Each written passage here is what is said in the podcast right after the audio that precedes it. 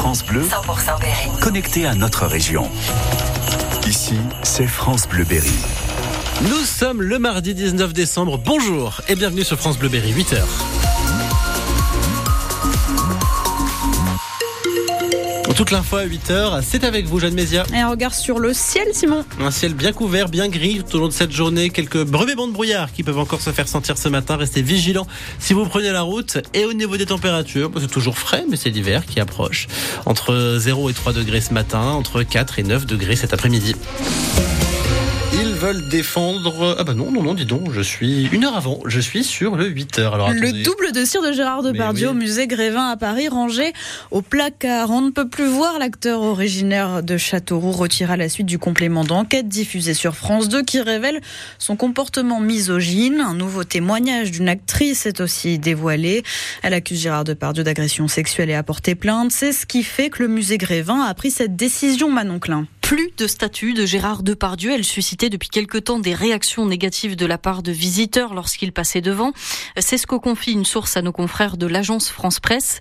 Le double en cire de Gérard Depardieu, inauguré par l'acteur en 1981, n'est donc plus visible pour les quelques 800 000 visiteurs que le musée Grévin accueille chaque année.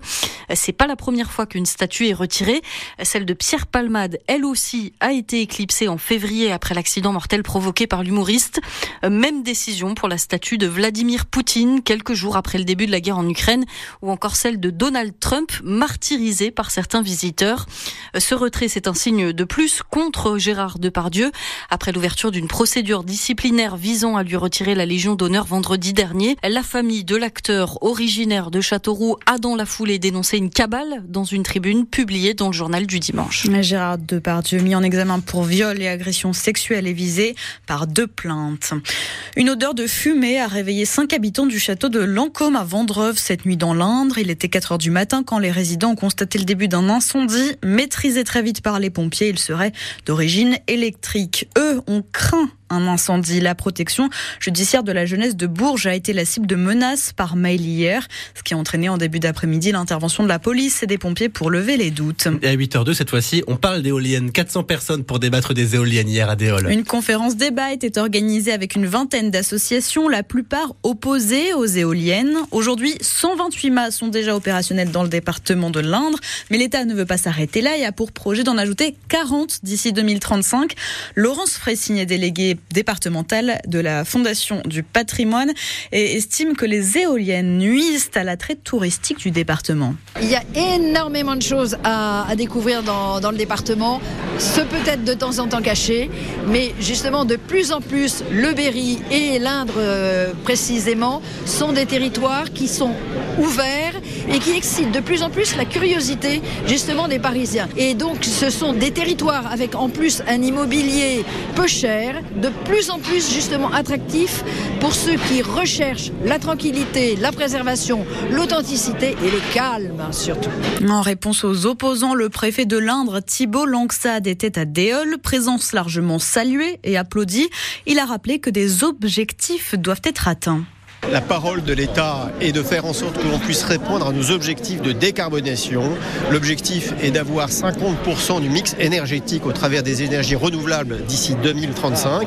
Et par conséquent, je suis là pour redonner la position de l'État, qui est importante ce soir, de dire comment le schéma des zones d'accélération doivent se mettre en place commune par commune et de dire que c'est maintenant aux maires de finaliser ce travail et regardons si l'ensemble des zones d'accélération nous permet d'obtenir les objectifs voulus pour 2025, 2030 et 2050. Et les zones d'accélération, ce sont les endroits dans le département désignés comme des lieux où l'installation de parcs éoliens est possible.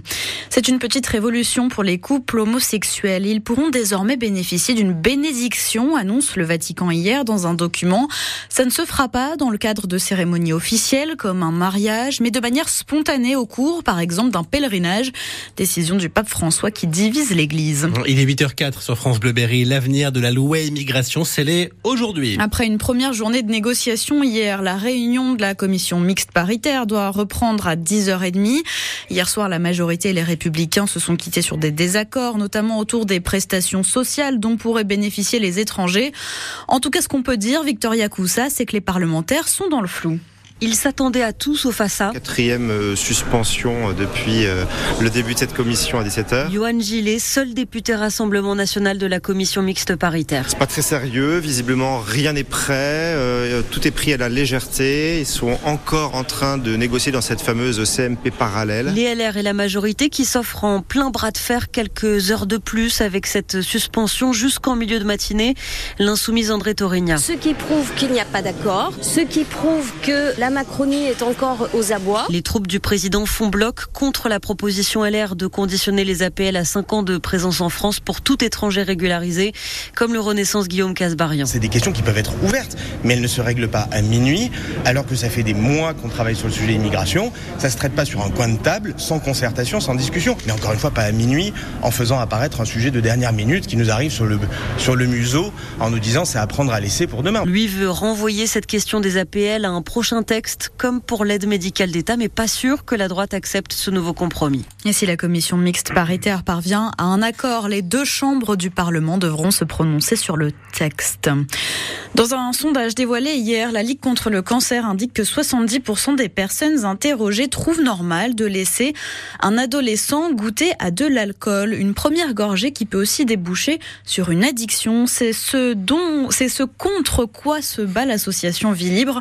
On en parle dans un petit quart d'heure avec le délégué en Val-de-Loire, Pascal Morandi. Mmh, à Vierzon, une collecte de souvenirs de la Seconde Guerre mondiale. Alors que 2024 symbolisera les 80 ans de la libération de la France, la commune libérée le 4 septembre 1944 est à la recherche d'anecdotes sur le quotidien des personnes qui ont vécu la guerre et comment se passait le quotidien entre 1939 et 1945. Tous les témoignages sont les bienvenus. Un guide pour les transmettre est disponible à la médiathèque et sur le site de la ville.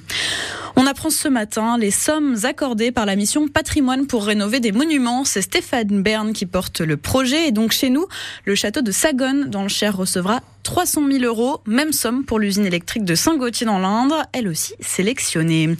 Attention encore aujourd'hui si vous devez vous déplacer en train dans la région centre-Val de Loire. Circulation des TER Rémy perturbée sur plusieurs axes, Tours-Vierzon-Bourges, Vierzon-Bourges-Montluçon ou encore Orléans-Vierzon. Certains trains sont supprimés et puis prenez vos précautions si vous comptez voyager ce week-end.